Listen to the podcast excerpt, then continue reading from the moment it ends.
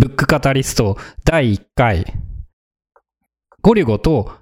ラスタ2人で面白かった本について語るポッドキャストです。えー新しく始めまして、今回はダーウィンエコノミー自由競争公益という本について私ゴリゴが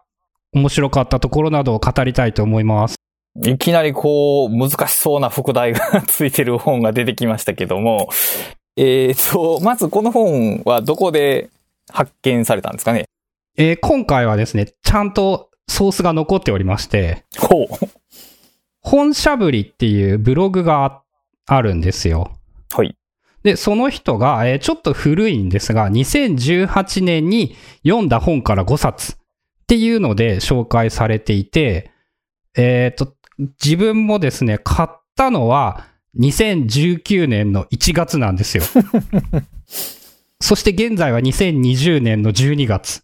えー一回読んだんですが、難しくて放棄しておりまして、改めて、こう、ポッドキャストで語るために、こう、コンテンツとしてはすごく良さそうだったので、もう一回根性を出して読んだっていう感じです。ちなみにその本しゃぶりは結構定期的に確認されてるんですかね？そうですね。RSS リーダーで登録していて、まあ、100%の記事を読んでいるかっていうとわかんないんですけど、面白い目線で、あの、本を紹介しているブログとして、結構、その、ハテナブックマークがたくさんついているブログっていう印象ですね。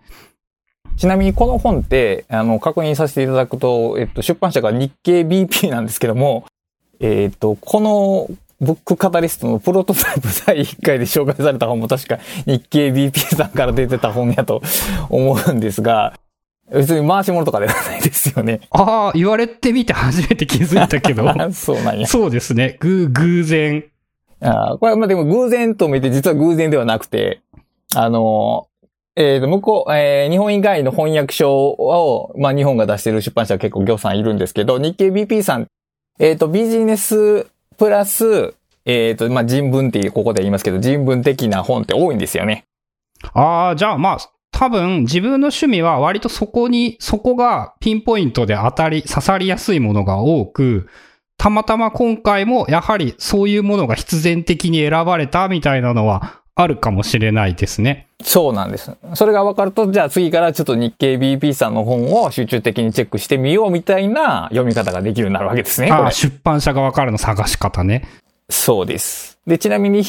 えっと、そのビジネスプラス人文で、ビジネスよりが濃くなると、今度ダイヤモンドっていう会社が出てきまして、うん。えー逆に人文がもう少し強くなると、早川書房っていう出版社が出てくるんで、あの本を探したいときは、その3つから探すと、ビジネスプラス人文系の本が、翻訳書が結構見つかると思います。確かにね、好みで言うと、ダイヤモンドだとビジネスに寄りすぎていて、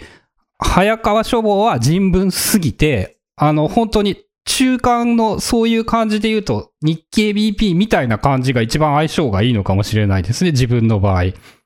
そういう、こう、相性とか好みがね、結構出版社、まあ出版社というかその出版社の中で、あの、えー出版する本を担当してる編集者さんの好みとまあマッチするかしないかっていうのがあるわけですね、これ。あ かなり、かなり前置きというか、全然関係ない話ではあるんですけど。で、タイトル、ダーウィンエコノミーなんですけど、はい。えっ、と、どういう本でしょうか？えー、すごい大雑把な紹介を一言で言うならば、えー一般的に経済学ってアダム・スミスっていう人がまあ経済学の祖だ、父だって言われているんですけど、この人は、えー100年後にはダーウィンこそが経済学の父だって言われるようになるって言っていて、ダーウィンが言ってるその進化論みたいなものから、この経済というものについて考える、考えられることがすごくいっぱいある。っていうような話を全体的にしている本ですね。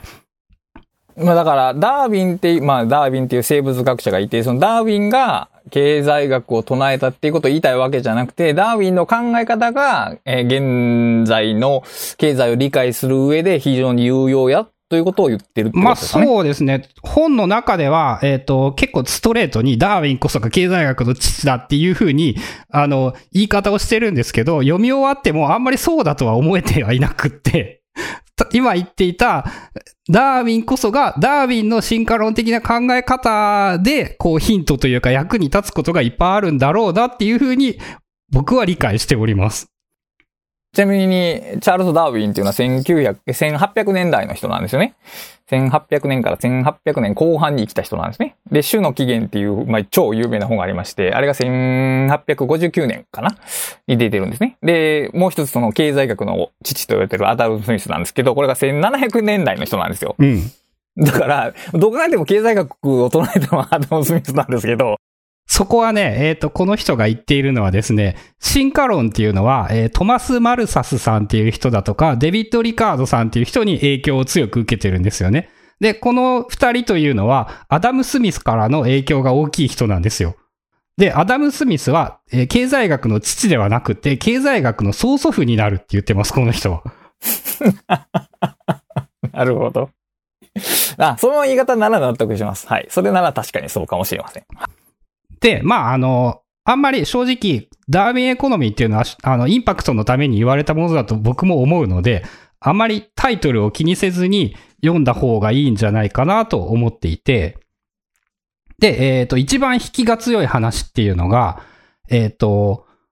例えとしてアイスホッケーが出てきてるんですけど、アイスホッケーの選手は、えーヘルメットをつけるっていうルールを全員がつけてほしい。で、これはあのルールとして規制しないと全員が不幸になってしまうっていう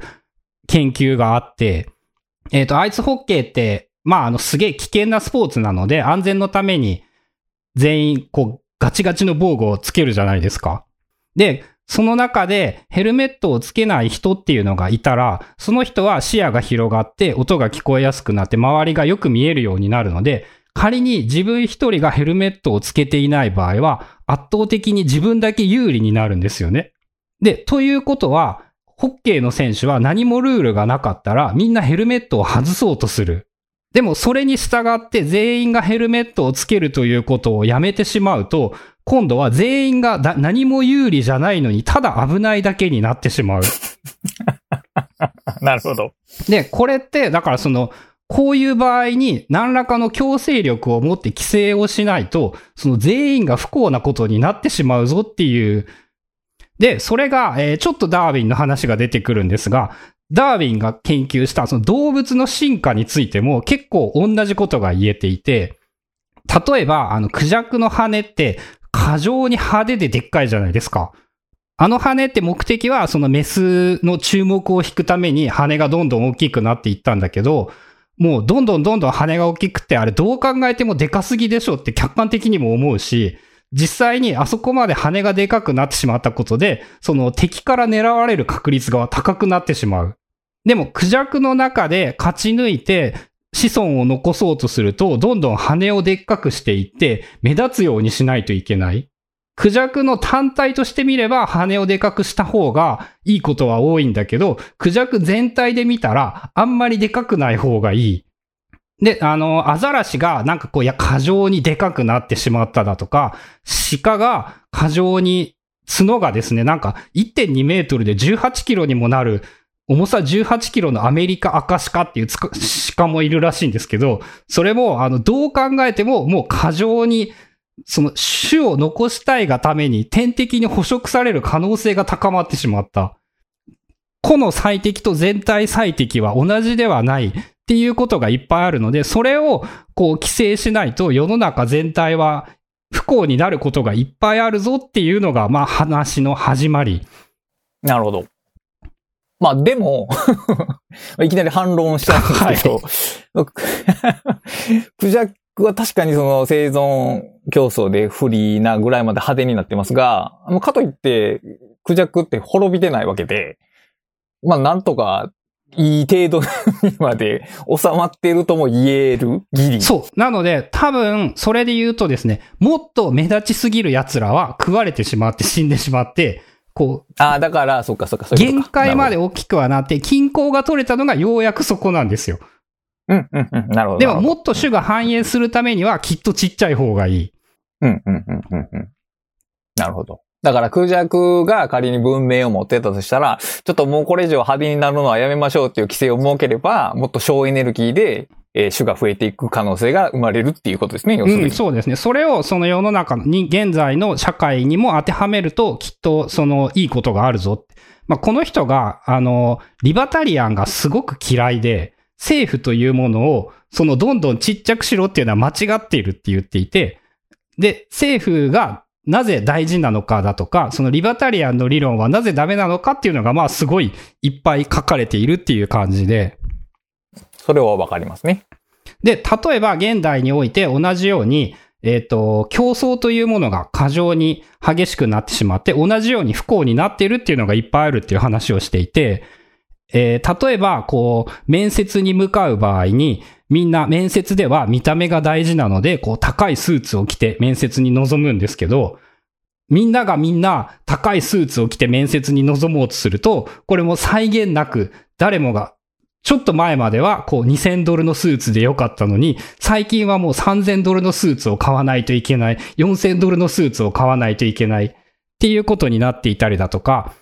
なんか富裕層の間でアメリカのその誕生日パーティーというのもその巨大化がどんどん進んでいて、最終的にはなんかビあの、ホテル、高級ホテルの屋上を貸し切って参加者全員になんか iPod をプレゼントして、なんか芸能人何人も呼んでみたいな、どんどんどんどんこう無駄な消費というか過剰な消費がどんどんされるようになってきてしまっている。で、これってなんか結局、そう、そういうことにおいて幸せになれるというか、その比較においては結局相対的に優位であるっていうことばっかりに力を入ってしまっていて、この相対的な関係、相対的な消費への過剰な投資っていうのをやめさせることがまず一つの解決策だと。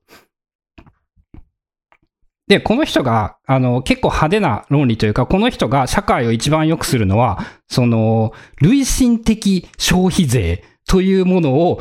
採用するのがいい、あの、きっと良いことだって言っていて、累進的な消費税？そう、その世の中には、なんか地位罪、地位罪、地位、地、そうですね、ポジション、地位罪と非地位罪というものが存在していて、我々の現代の社会では、その地位罪というものが多すぎて、非地位罪というのが少なすぎる。ちなみに財っていうのは、あの、罪っていう方じゃなくて、財産あ、の財ですね。財産の財ですね。だから、例えば、人よりもいい家を買いたいという意味で、家というものはもう地位財であったりするし、逆に言えば、ああ、そうか、美味しいものを食べたいという意味においては、そうか、食べるものも地位財とも言えるかもしれない。うーん。じゃあ、非地位財っていうのは、例えば？えっ、とね、例えばなんですけど、職場を快適にするものっていうのは非地位財だって言えたりだとか、あとね、貯蓄というものはね、非地位財だって言ってるんですよね。で、ダーウィンの、そう、そこでもまたダーウィンが出てくるんですけど、ダーウィンの枠組みでの成功っていうのは、こう遺伝子をちょっとでも残すこと。で、ここに投資をすることで繁殖率が高まる。で、その要するに繁殖率が高まるようなものっていうのが地位財としての価値が高いものだ。で、この人が言ってるその累進的消費税っていうのは、あの、累進所得税ではなくって、こういうなんか地位財としての性質が強いものに高い税率をかけて、その地位財としての性質が低いものには税金を低くすることで、世の中の調和を取りつつ、うまいことを、こう、全員が幸せになれるようになるだろうなって言ってるんですよ。なるほど。ものすごくパタナリズムであることは分かりました。それは。ここまでの話で聞いてパッと思ったんが、その、まあ、地位財とか非地位財に関するものとかっていうのが、実はこの、えーゼロ、第マイナス1回で話した、で、もっとって出てきた、そのドーパミンと非ドーパミンの話と、実に対応するなと思って、だったらその地位財って他の人、まあ相対的なものって実はそのドーパミンを刺激するもんだろうなと、まあ強く感じたんですよね。で、非地位財っていうのはその自分の居心地を良くするようなものっていうことで、まあ非ドーパミン的なものに多分おそらく対応するんだろうなと。いうのを感じたっていうのをちょっと今入れたかっただけです。はい、どうぞ。いや、そう、実際ね、やっぱね、こう本をね、あの、ちょっと余談になるんですけど、本を一生懸命読めば読むほど、そのね、やっぱ一個前の本と繋がることがめっちゃ多いんですよね。で、これはやっぱ軽く読んでいたら、なかなか気づきづらいことで、本当に読みながらドーパミンと同じようなことはめっちゃいっぱいあるなっていうふうに思ってます。この本は目線を変えて、まあそれをどうやって解決しようかっていうことを考えていたりだとか、その、それをなんか、例え話を使って、こう、こういうことってこうだよねって、その今の地位罪だとか非地位罪っていう話を、こう、納得できるような、論理をいっぱい説明しているっていうので、なんでね、あの、すげえね、難しい例えとかね、その、理解しようとするのに苦労する項目っていうのがめっちゃめちゃ多くって、なんか、今の話を聞いただけで、こう、多くの人は何言ってんじゃこいつはっていうふうに、こう思うだろうし、実際に、その、同じような人で、えー、ロナルド・コースさんっていう人がいて、こう、ノーベル経済学賞を取った、なんか社会コストの問題っていう論文がめっちゃすごいらしくって、そこで出てくる例え話っていうのも出てくるんですけど、あのね、1時間説明しても納得させられる自信がない。3回、4回、5回ぐらい読んで、やっと、ああ、なんか言いたいことはちょっと分かった気がするって。で、実際、この論文自体も出された頃は非難合々誤解されまくり、なんかはちゃめちゃに言われまくっているんだけど、最終的にはなんか経済学の論文で今でも最も多く引用されたものになっているっていうぐらいすごい話らしいんですけど、そのね、直感的に理解しがたいことが結構多かった。まその、えー、まあ、ここまで聞いた話って二つの要素が多分あって、一つは、まあ、いわゆる市場原理主義とか市場、市場主義。市場市場主義っておかしいな。市場原理主義っていう、その、市場さえあれば全ての物事の分配はうまくいくっていう考え方があって、で、それはあまりにもイノセントだろうっていう批判が、まず主張としてあると思うんですよね。で、その後に、じゃあどうしたらいいのかっていう話で、まあ、政府の規制を強めようみたいな、政府が、えー、いろいろコントロールできるようにしようっていう主張、この二段構えやと思うんですけど、まあ、多分僕はね、前半は大いに納得できるんですけど、後半はね、ちょっと行き過ぎかなという気はして、例えば、えー、例えばこう、えー、まあ、誕生日パーティーですごいお金が浪費されている状況を消した方がいいっていうことが正しいとする論理はどこにあるんでしょうかね？そういうのを書いてました。そこもちゃんとこの人は論理立てて話してはいます。それを納得できるかどうかとか、えっ、ー、と、というか、まあ、言ったら、それを納得させるために、とてつもなく長くて難しい文章が書かれている。で、えっ、ー、と、100%同意できるかって言われたら、こう、まあ難しいんですけど、えっ、ー、と、理解はできました。言っていることが、こういうことを言おうとしているんだなっていうような。大雑把に結論だけを言えば、やっぱりそうすることでコストが削減できて、その削減できたコストというのは結果的に自分たちの税金を減らすということになって返ってくるので、その無駄を減らし、減らして、えー、無駄なところにお金を、税金をかけてお金を取ることで必要以上のお金を取らなくてもよくなる。で、お金をかけるべきところにちゃんとかけておけば、必要でないことを、必要でないお金のかけ方をしなくてもよくなる。で、お金をかけるべきところっていうのをどういうふう、どういう目線で捉えるかっていうと、その地位罪にお金をかけろっていうことと、もう一つが、えっ、ー、と、有害な活動へお金を税金をかけろっていう言い方をしている。このまた、そのまた難しいですね。有害、ここで言う有害というのはどういう意味なんでしょうか？えっ、ー、と、一番わかりやすいのは、例えば、えっ、ー、と、工場が排気ガスを出していて、最近ってあの CO2 の排出量のに税金がかかるみたいな世界になってきてるじゃないですか。そう、そういう、そのやり方というのが一番わかりやすく理解がしやすい話かな。えー、公害発生源のガスにお金を、税金を払わせることで、社会全体が、これの場合は、あの、公害が減るっていう利益なので、直接的な金銭的なメリットかどうかって言われるとまた難しいんですけど、社会全体が良くなるためには、なんか一律でお前たち今から30%、えー、CO2 の排出量を下げろっていう言い方というのは、コストがかかりすぎてもったいなく、そうではなくて、二酸化炭素排出権という税金のかけ方にして、これだけ二酸化炭素を排出したらこれだけ税金を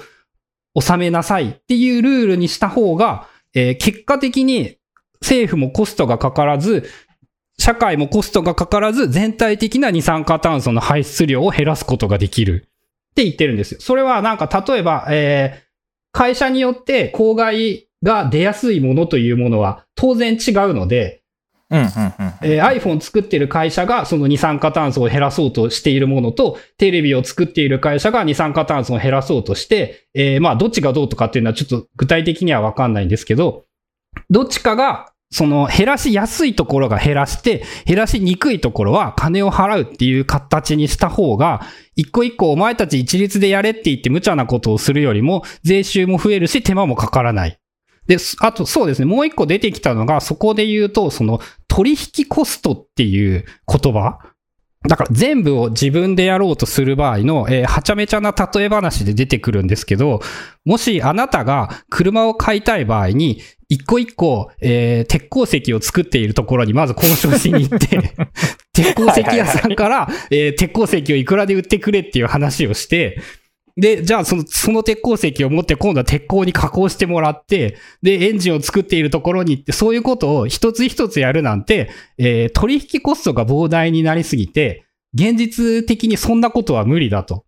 で、えー二酸化炭素を減らせみたいな、えーやり方っていうのも、そういう取引コストが多くなりすぎるということが多い。で、結果的に、えー現状考えうる取引コストを最も安く、なおかつ効果を上げられる方法っていうのが、その排出権にお金をかけるというやり方だったんだっていう。うん、だからその点では、し、要するにその排出権のやり取りで結局それは市場の喪失というわけで、市場のメカニズムそのものを否定しているわけではないっていうことなんですよね。そうですね。あの、まあやっぱ、た最初の例えで出てきたホッケー選手に、えーヘルメットをつけさせた方が全員が幸せになる。そ、その目線でやりましょうっていう感じですかね。すべてのことにおいて。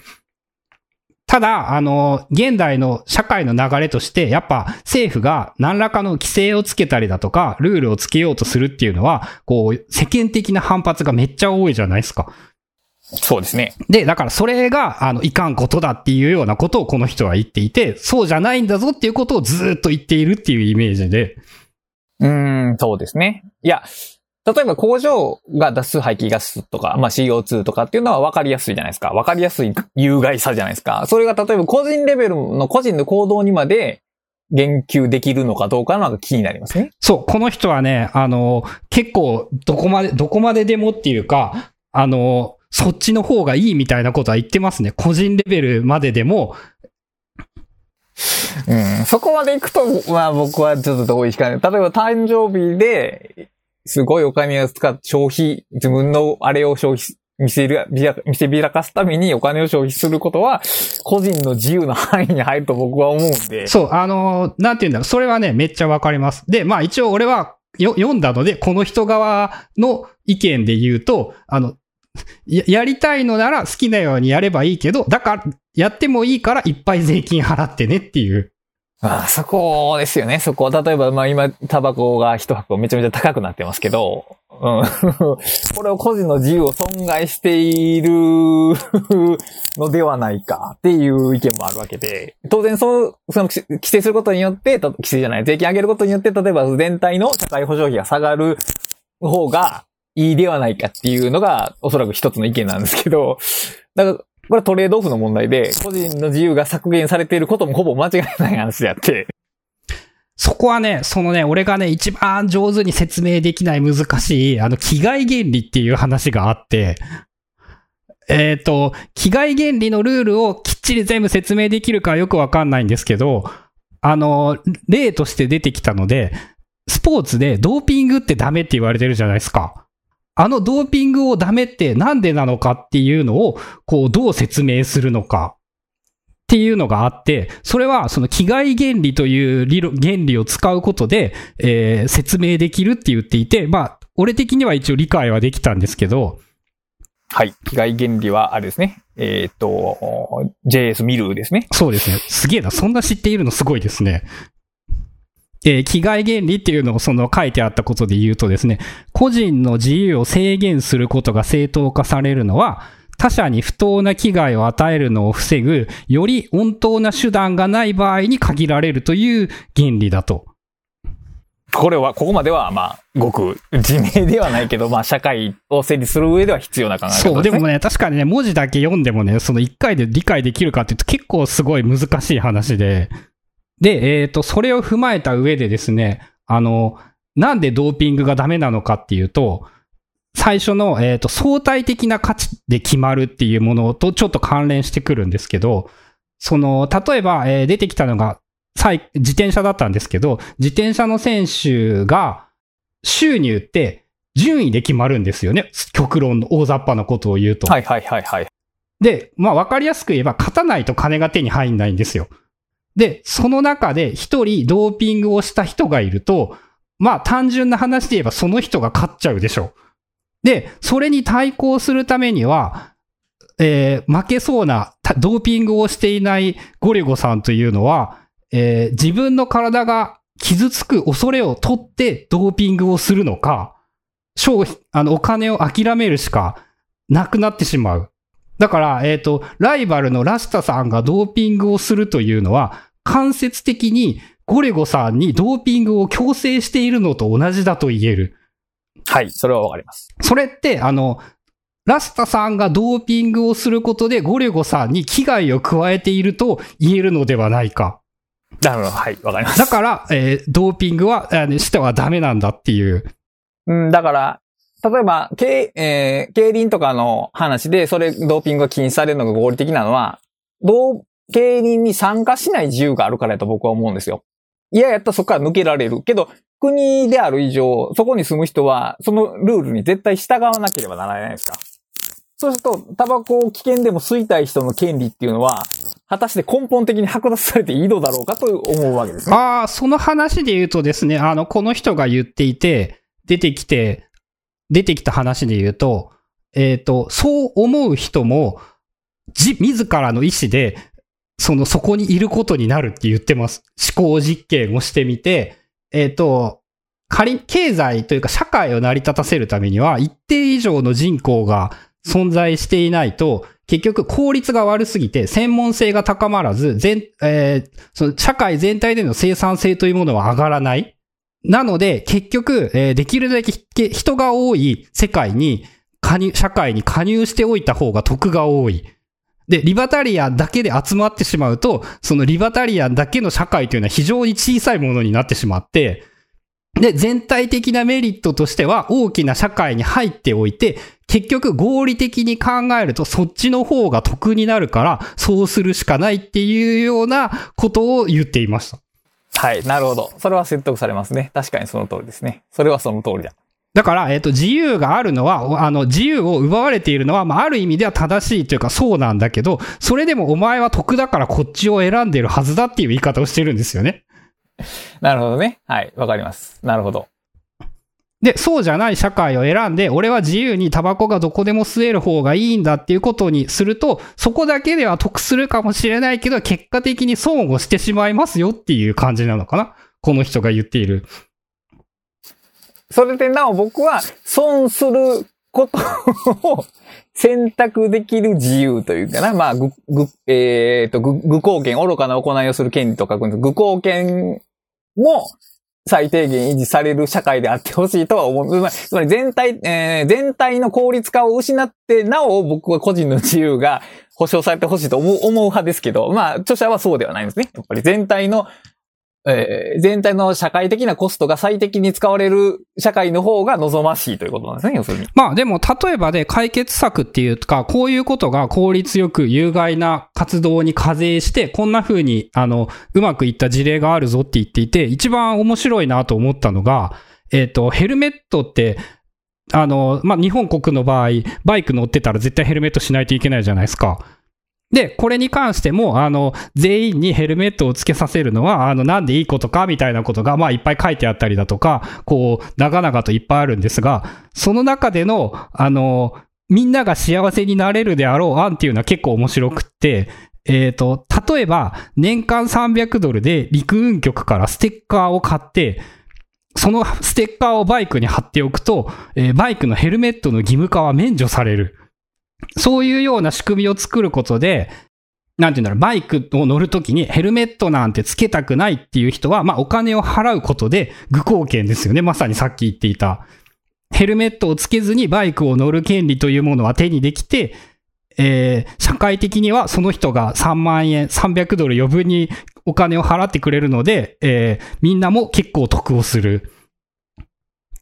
まあ、なので読んでいて全体的に思ったのが、まあ、この人の意見に100あの同意できるか同意できないかとかっていうのは置いておいて、このね、こういう面白い解決案というものがこれからいっぱい出てくるんじゃないかなとか、なんか面白い解決案をもっといっぱい知りたいよなっていうのは思ったんですよね。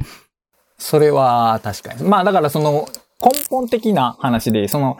えー自由市場に任せておければ全て OK っていうのはもうさすがに古すぎる考え方であるのは間違いなくて、あのー特に政府とかでもまあ選択と集中みたいな、あれももうまるっきり嘘で、あの、新しい枠組みで、特にその人間の不合理性を踏まえた上での枠組みを、えー作り直す必要は多分あるでしょうね、きっと。うん。例えばなんですけど、その出てきた事例で、へーって思ったのが、えっ、と、ロンドン、イギリス・ロンドンって、渋滞税っていう仕組みがもう作られてるらしいんですよね。で、えっ、と、ロンドンのに平日車で入ろうとすると14ドルお金が取られる。っていうルールを設けたことによって、交通量は3分の1ぐらいに減って、バスの運行時間っていうのが半分になって、CO2 のその排出量っていうのも20%減少した。で、もちろん、こんな、あの、それによって損をした人はいるんだけど、全体としては、まあ、話だけ聞くと感覚的にも、あ、それは大変いいことだなっていうふうに思えるし、まあ、こういうことをいっぱいやっていくことで、上手に、えー規制をして、幸せになれて、税収が増えるということがやれるんじゃないか。で、これもニューヨークでやろうとしたらね、めっちゃ反対されてダメだったらしいんですよ。間違いなくそなかおうんでしょう。金を持っていない人がニューヨークに、その、車で行けなくなってしまうじゃないか。弱者への、その、なんとか、あの、いじめだっていうような言い方をしていて、で、例えばの、えー解決策というので、えーお金を持っていない人に、年間10枚ずつ、そのニューヨーク無料配、侵入チケット？というものを配布することで、こう、うまく解決できるんじゃない？みたいなアイデアが出てきたりだとか。うん、それもわかりますね。まあ、でもまあ、その、まあ、イギリスないし、ヨーロッパがその、あの、施策に賛同しやすく、えー、アメリカ、特にニューヨーク反対しやすいのは非常によくわかりますね。ゴリゴさんが言って、その、少しの人が損するかもしれないけどの、その少しの人たちのことを忘れないというか、見逃さないのが、結局自由、ニューヨークが主張する自由さなんですよね、結う局。ん。そういう人たちが、もしちょっとでも損するんであれば、全体の最適を取るのは間違ってるっていう自由主義なんですよね。で、まあ、あと、それの話でちょっと思ったところで言うと、えー現段階では、今までの歴史で言うと、やっぱりヨーロッパよりもアメリカの方がうまくいってる感じはするんですよね。で、まあ、あとはここから、50年、何十年か経った場合に、はた、アメリカ的なシステムの方がうまくいくのか、ヨーロッパ的なシステムの方がうまくいくのかっていうのはちょっと見物で期待できる面白いところだなとも思ったりして。うん。まあでもアメリカ的なのも、例えば、えーっと、サブプライムローンの爆発とか、まあ、えーこう、こう言うとちょっとあれですけど、まあ、某大統領が選挙で勝ってしまうとか、うんあれやばいっすね。あるわけで。まあだから、その、やっぱりその、自由、行き過ぎた自由主義っていうものの弊害っていうのが当然あって、あの、自由な活動に任せておけばうまくいくっていうのもやっぱりこれ違うんですよね。かといって、やっぱりさっき言ったように、あの、まあ、例えば二酸化炭素を減らそうっていうのは、まあ、おおむね人類8割ぐらいは多分納得してくれる話だと思うんですよ、きっと。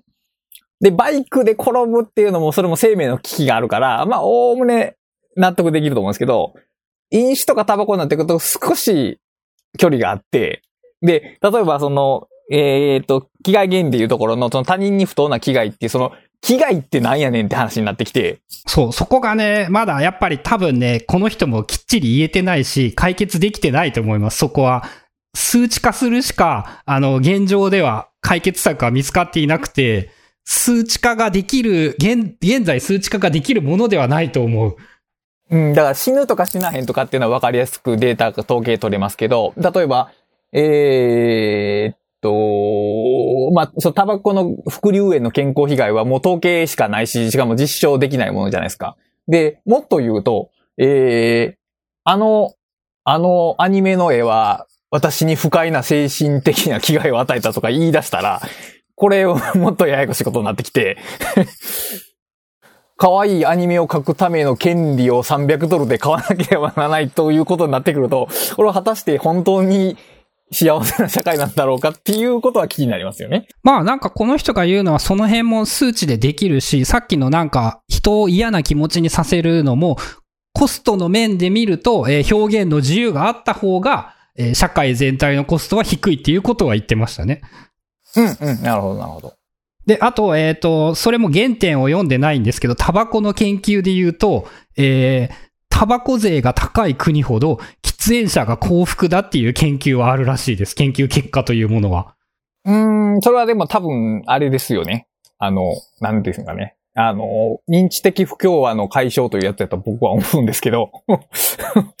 あの、高いものを買ってるから幸せに感じているというブランド品効果だと僕は思いますが。この人がね、言っていた感じで言うとね、そのね、やめたいけどやめれなくて、まあ要するに人はダメだっていう、人はあの意思ではどうにかできないって同じような話に基づく話なんですけど、やめたいと思ってもなかなかやめれずに、えー、続けてしまっている人が結構いて、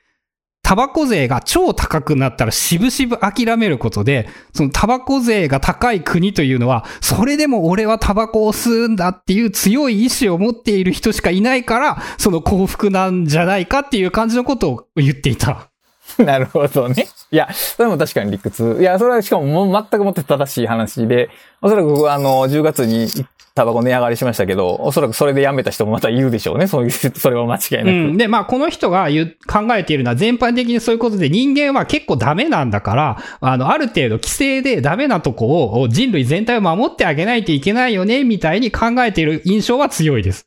うん。だから激しくパターナーリズムですよね。だからパターナーリズムかつ市場をうまく使おう主義という、まあ割かし新しい感じ。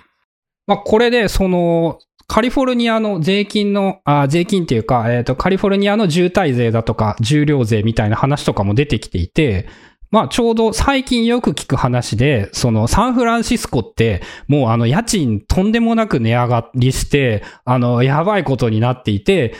結構その二極化も進みつつあり、さらに、えっ、ー、と、サンフランシスコはアメリカでも有数のその渋滞で超やばい世界になってるらしいんですよね。で、さらに、もうすぐ、えっ、ー、と、新しく作る車は電気自動車しか作れないっていうルールがあって、こう、まあ、ある意味自由主義の一番行ってるところが、の一つがサンフランシスコとかカリフォルニア州とかじゃないですか。で、その辺っていうのが確かに言われている通り、こうね、この人が言っている、こうダメな例みたいなことが、を見事に歩んでいるような印象はあって、なんか車にしても、なんかね、自由にそういう風にしてしまって、なんか変に、えー、電気自動車しかダメっていう規制をするよりも、えー、この人が言う解決案だと、古い車に乗っている人にお金を渡して、えー、まあまあ新しい中古車に買い替えさせれば、コストは安く、排ガスの排出量は圧倒的に抑えられるって言ってるんですよね。うん、なるほど。そうでしょうね、きっと。うん。で、まあその、今のカリフォルニアの、まあ、見てはいないので聞いた話なんですけど、聞いた話の印象から受けると、やっぱ耳を傾けるべき論、話は結構あるのかなとは思って。うん、うん、うん、うん、うん、うん、うん。いや、まあもちろん、実行に移すかどうかは別にして、あの、施策のあり方を考える上では、非常に役立つ考え方でしょうね。累進消費税はまあ多分、何らかの形で導入されていくんじゃないかなと個人的には思いますけども、こう、えっ、ー、とね、読書メモを拝見して気になった話があったんですけど、えー、お、そうそう、間接的な危害っていうのが出てきまして、これ全体の読書メモの中で割かし新しい話やなと思ったんですけども、あのーちょっと読書メモから読ませていただきますが、えっ、と、機械原理に一貫した意味があるなら、間接的な危害にも考慮されるべき。で、これは計測が困難なので、混乱が生じやすいと書いてあるんですよね。で、計測が困難って、まあ、だつまり、えー、まあ、間接的ですから、直接的でないんで、その効果が分かりづらい。危害を被っていることが見えづらいっていうことですね、要するに。だから、えーみんなが高いスーツを着てると、みんなが高いスーツを着てるから、高いスーツを着てるということすらもうほとんどわからなくなってしまうんですよね、きっと。うん。そういう、そういう見えない、見えないコスト。見えないコストに気をつけるという話は、割かしあるんですよね。あの、で、それが結局競争がよく、必ずしも良くないっていう言い方が多分大切なんですけど、必ずしも良くないっていう話と結びついてきて、あのーブログとかでも、あのーまあ、SEO が得意なトンテンプレートみたいな話がよくあるじゃないですか。ああ、あの、そうか。みんなが結局幸せになってしまう。そう。で、結局、その、そうすることによって、まず、どこのブログも同じデザインのものが出来上がりつつ、検索結果も、何これみたいなことになるわけですよね。うん。これも競争の結果ですよね。うん。あかといって、じゃあ、どう、それを規制する、規制した方がいいっていうことなんでしょうけども、おそらくは。そのコモンズの悲劇っていう言葉で出てきていて、まあ、この人が言うには、その、きそこはやっぱインセンティブを減らしてやるしかなくって、で、まあ、あの、政府が、国家がやれるインセンティブを減らすことってやっぱ課税するってことなんだよねっていう。うん、これはだから、どこを、やっぱ Google をどうにかせってことなんですかね。この場合の解決策としては。Google の税、こうん、税広告に課税すべきなんですかね。うーん、なんかやっぱ Google のライバルになる検索エンジンが今いないことが、あの、解決策ではないんですけど、げ原因ですよね。競争になってないから好き勝手できてしまうし、その、ウェブで読まれるための方法論が SEO しかないから、そこで過度な競争が起こってしまうってことですね。だうから。その手の業界の話で言うと、やっぱその Google 以外の検索エンジンが使われていなく、まあ、言ってみれば今だと流入源 SNS が大半になっただとかそういう変化はあるので、Google の重要性自体は薄れているけれども、検索というものに関してはもうライバルがいないと無理ですよね。こが競争がない代わりに、その内側で激しい競争が起こってしまうニッチがないってことか。そうか。そう。だから単純な競争原理ってまずいんですよね。あの、大体。終わりがないし。終わりがないし、個々人も過大な苦労をする上に、大した収益が見込めない上に、それを利用する人も ちっとも楽しくない。で、嬉しいのは Google だけっていう、この か。いや、えー、ダーウィンエコノミーというタイトルを聞いて、その経済学の話なんだろうなとは思ってたんですけど、こうちょっと事前に予想してたのとは違う本でしたね。まあ、俺もね、あの、読んでみたらそうでしたね。最初のつかみの、その、知ってるのは、要するにアメフトの話を聞いて、あの、話した、読んだんですよね。そしたら結構違ったなっていう。あ、そこからこういう話になって、割とその社会と規制と税金の話になるんだっていう。そうそうそうそうそう。いや、その、あれじゃないですか。あれじゃないですかっておかしいな。えーっと、ダーウィン、まあその、し、その、アイスホッケーの例で言うと、じ、個人が自由勝手に気ままに振る舞うと、結局損するよっていうのは、まあ、みんな、うなずける話じゃないですか。うんで、ダーウィンじゃないですか。で、ダーウィンって、言うたら自然淘汰っていうか進化の中での自然淘へ変異と自然淘汰っていうものによって種は進化してきたっていう話なんですよね。で、しそういう、そこには、規制ってないわけじゃないですか。そう。まあ、規制がない、ないですね。ない。けど、まあ、じ、で人類がここまで来たわけじゃないですか。だから僕はそういう話になるのかなと思ったんですよ。やっぱダーウィンエコノミーというタイトルは、やっぱよくわかんないんですよ。なんでなのか。一応ね、概要欄を見て、概要に書いてあったことを見て、えっ、と、改めて見たら一応理解できるかなと思ったんですけど、このダーウィンが観察した結果として、やっぱ個々の利益と主としての利益は対立している。で、このダーウィンの観察眼、この視点で経済を見てみようっていうニュアンスなのかなっていう。だからその、そこの出発点、観察力はダーウィンやけど、解決策はダーウィンとは限らない。うん、この人な、何冊か本書いてあって、その、ちょっとタイトルとか簡単な内容だけ調べたんですけど、まあ言ってることはずっと一貫して、やっぱ政府による規制が重要だっていうことをずっと言っていて、まあその切り口としてダーウィンの観察眼というものを選んだ、まあだけという言い方はあれだけど、なのかなっていうのは、えっ、と、今、改めて話して、あの、分かった感じがします。なるほど。うんそうするとちょっとスッキリ、スッキリしますね。その、うーん、まあ、いわゆるアダム・スミスがスタートしている、その神の見えざる手、まあ、うん見えざる手って言うんですけど、があって、まあ、市場の中で、えーっと、上が統一的な計画を持たなくても、個々人が、えー利己的に利益を追求していけば、なぜか知らないけど、全体の、えー整合化、あるいは資源の適正な分配が行われると主張したのがアダム・スミスなんまあ。超天才ですよね。うん。で、まあそれをもとに経済学っていうのが発展したきたんですけど、まあある時点から、あの、いや、そうは言っても、例えば不況が起こったりとか、えー労働者が仕事に就けない状況が現実としてあるじゃないかっていう反論が出てきて、で、まあ新たにその、組み立て直され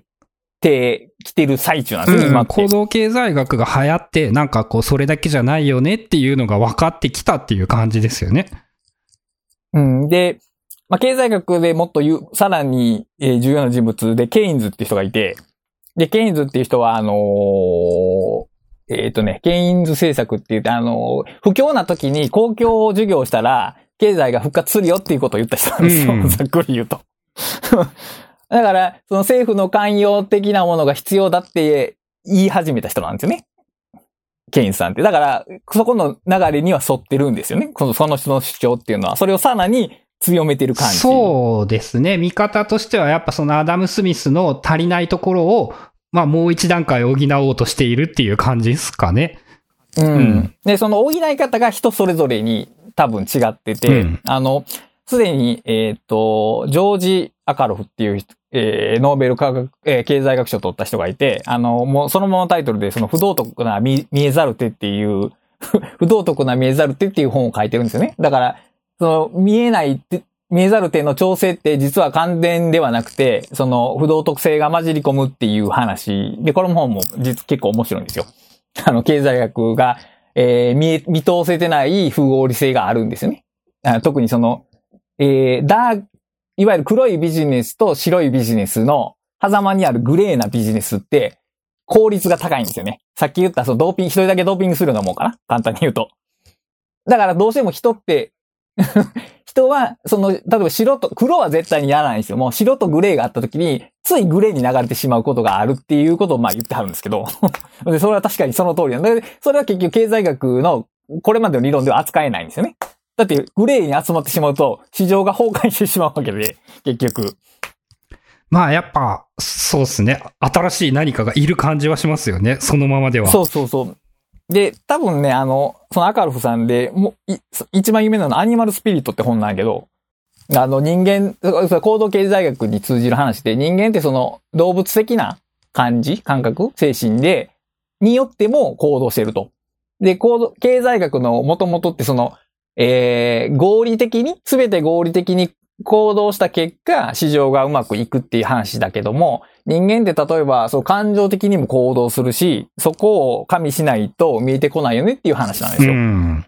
だから、そう、その流れにありつつ、その、じゃあその、えー、アニマルスピリット的なものを、いかに抑えて全体の合理性にたどり着くかと、その、この著者は多分、おっしゃりたいんだろうなとは思うんですけども、それが果たして、その政府による規制だけなのかなとは僕は思うんですよね。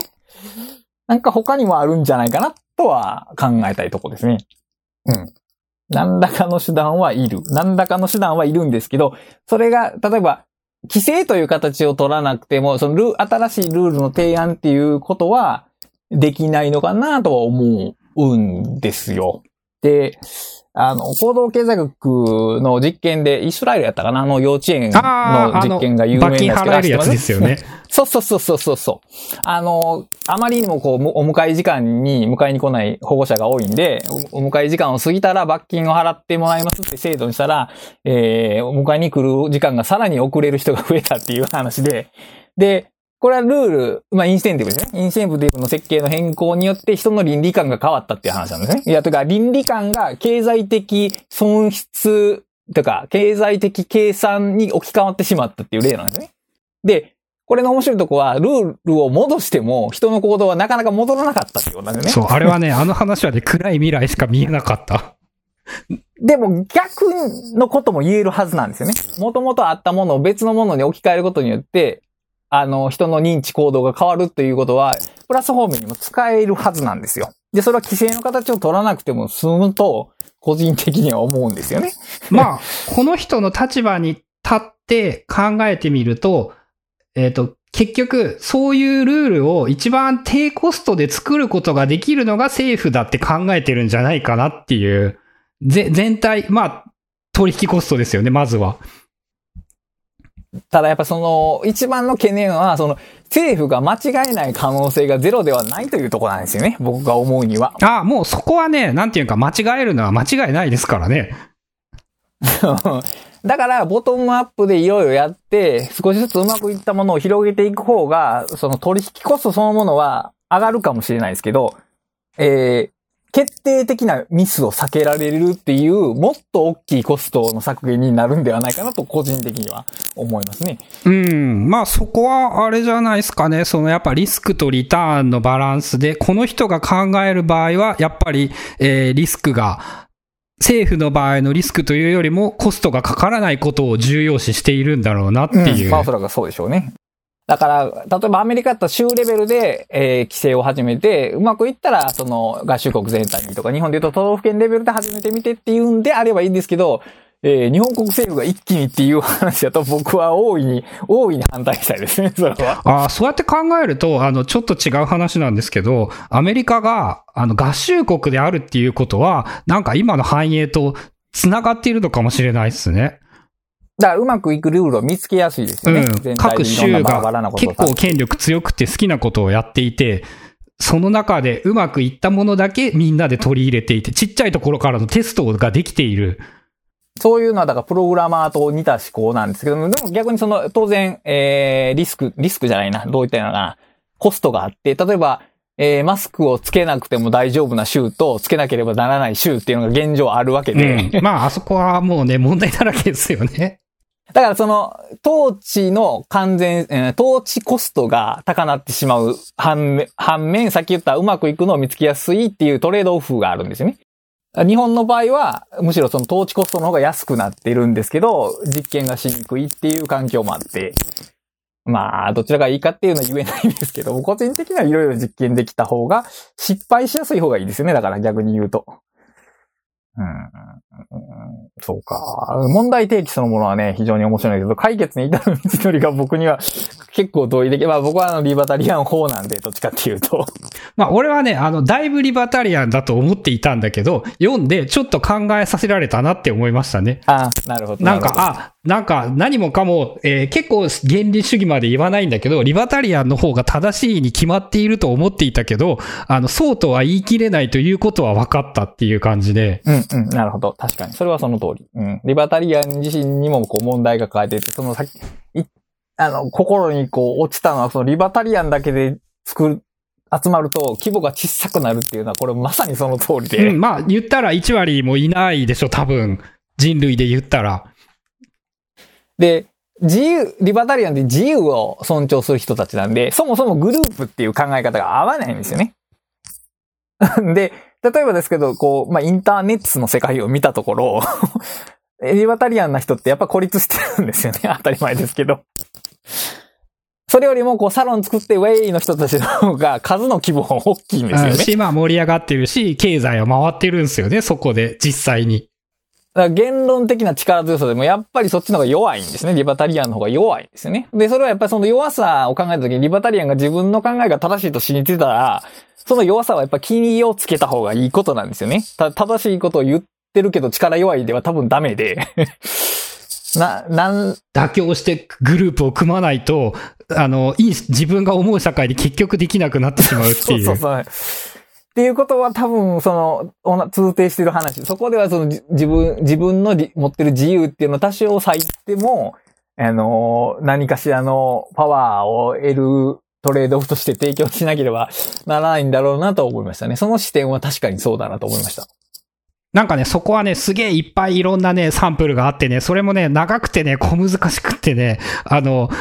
パッと説明できないですよ。そう、なぜリバタリアンが結局、その、いいのかっていう、まあ、納得できるかどうかはさておき、その、面白い話ではありました。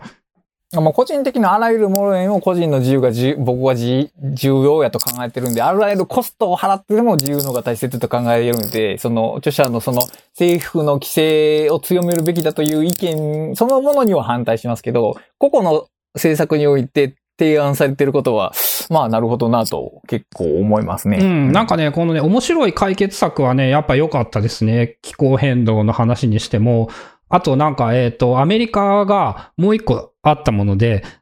えっ、と、電話、無料の電話番号案内を0.1ドル課金するって言ったら、アメリカ中ですっげえ非難されて、ふざけんなおねっていう風に言われたんだけど、えー皆さん毎月0.3ドル値引きしますって言ったら、えーみんな納得した。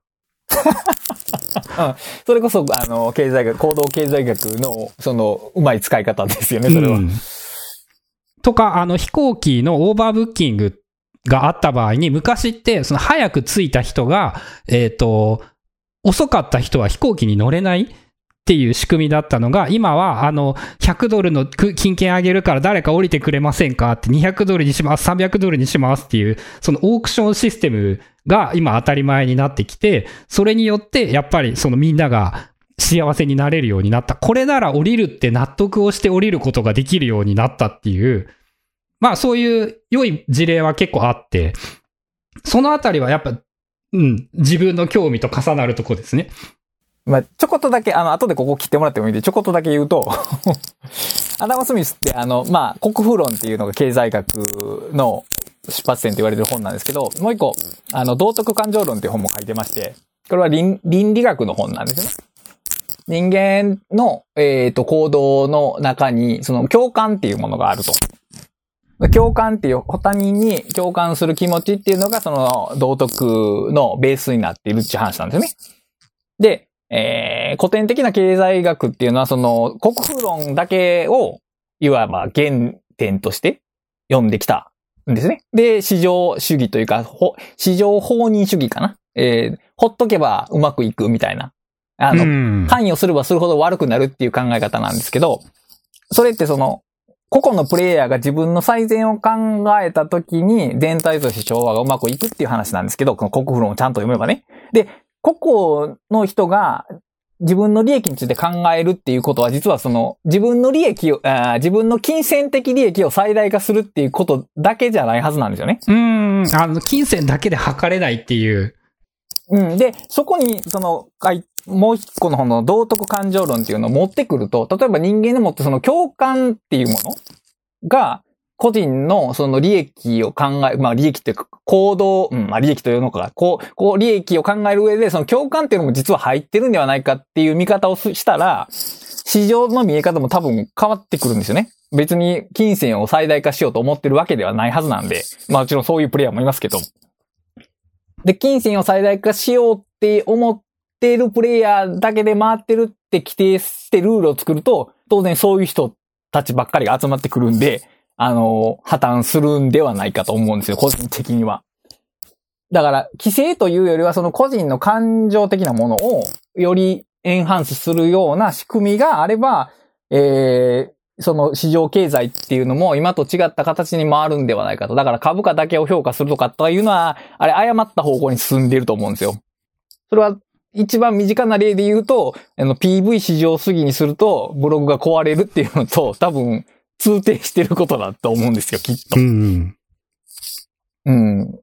だからそこの新しい、だからその、でもブログの面白いって言ってもらえてる、面白いと思ってもらえてるっていうのは、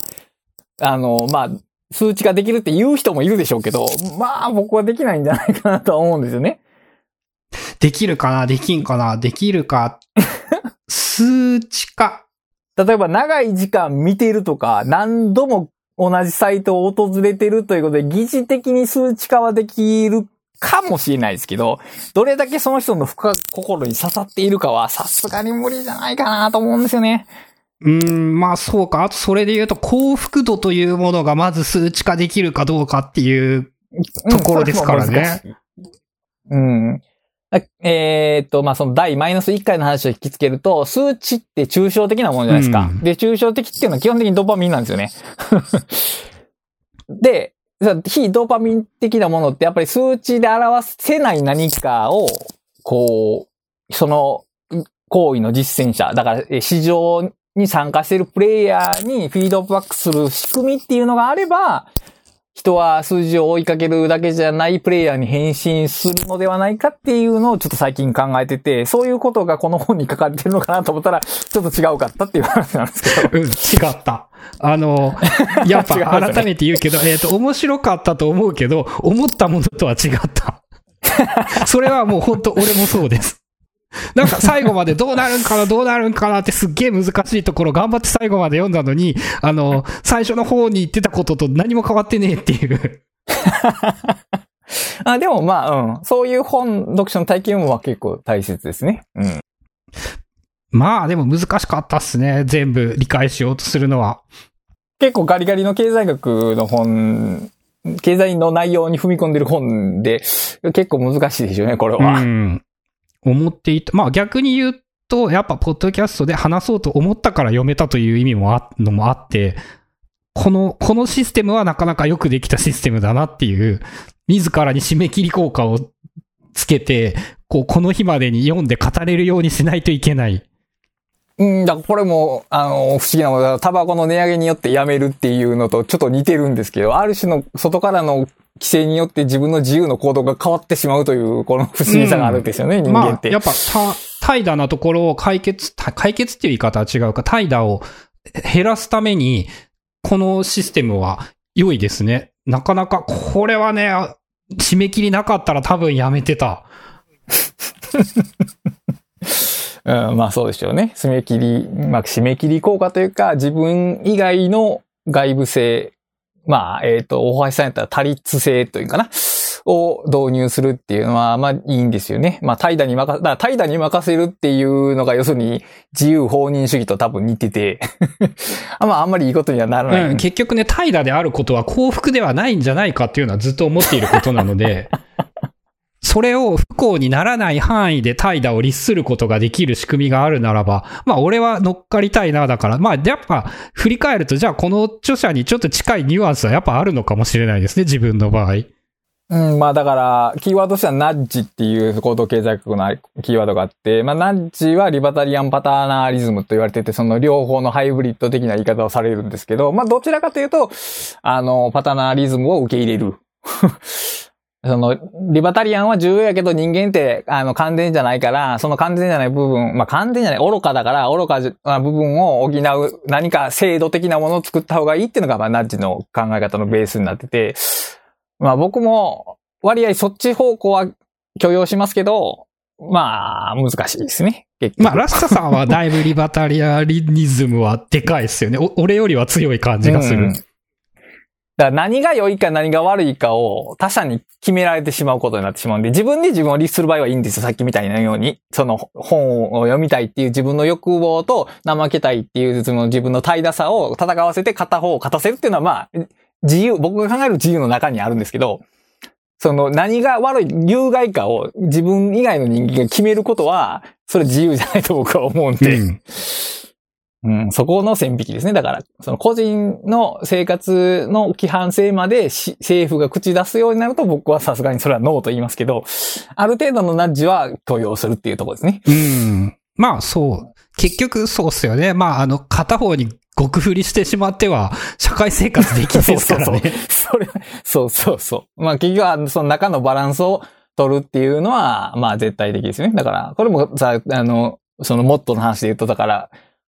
えー、その両方、両方をうまく使う。うん。ドーパミンとドーパミンじゃないものを両方うまく使うっていうことが多分重要で、まあ、市場、し市場原理主義って結局思考放棄に近いですからね、あれ。うん、あそうですね。そのドーパミンの話からのつながるところで言うと、あの、やっぱ一番考えるべきことで役に立ちそうだなって思ったのは、えー、地位剤と非地位剤。うんうんうんうん。お金を使うときに、この、これは果たして地位的、地位剤的性質が強いものなのかどうなのか？っていうことを考えてお金を使うっていうのは、えー割と自分的に幸福につながりやすい考え方なのではないかなっていう。確かに。経済的なものは、そのドーパミンは高揚させそうそうるけど、そうそう。終わった後に何も残らない可能性が高いですよね。うん。で、悩んだ時にその視点というのは結構いいんじゃないかなっていう、なんか最後にいい話っぽいのが出せていいんじゃないですかね。うん、そうですね。いい感じにまとまって、その、このポッドキャストをこう続けてやっていくと、こう、いろいろ厚みが増していきそうな予感が今してきましたけども。はい。ということで、えーブックカタリスト、感想や質問、質問などがあれば、ハッシュタグ、カタカナで、ブックカタリストをつけて、ツイッターにつぶやいていただけるとありがたいです。えー今後、2週間に1回のペースでの更新を考えております。えー次回の更新も楽しみにお待ちいただければありがたいです。ありがとうございました。ありがとうございます。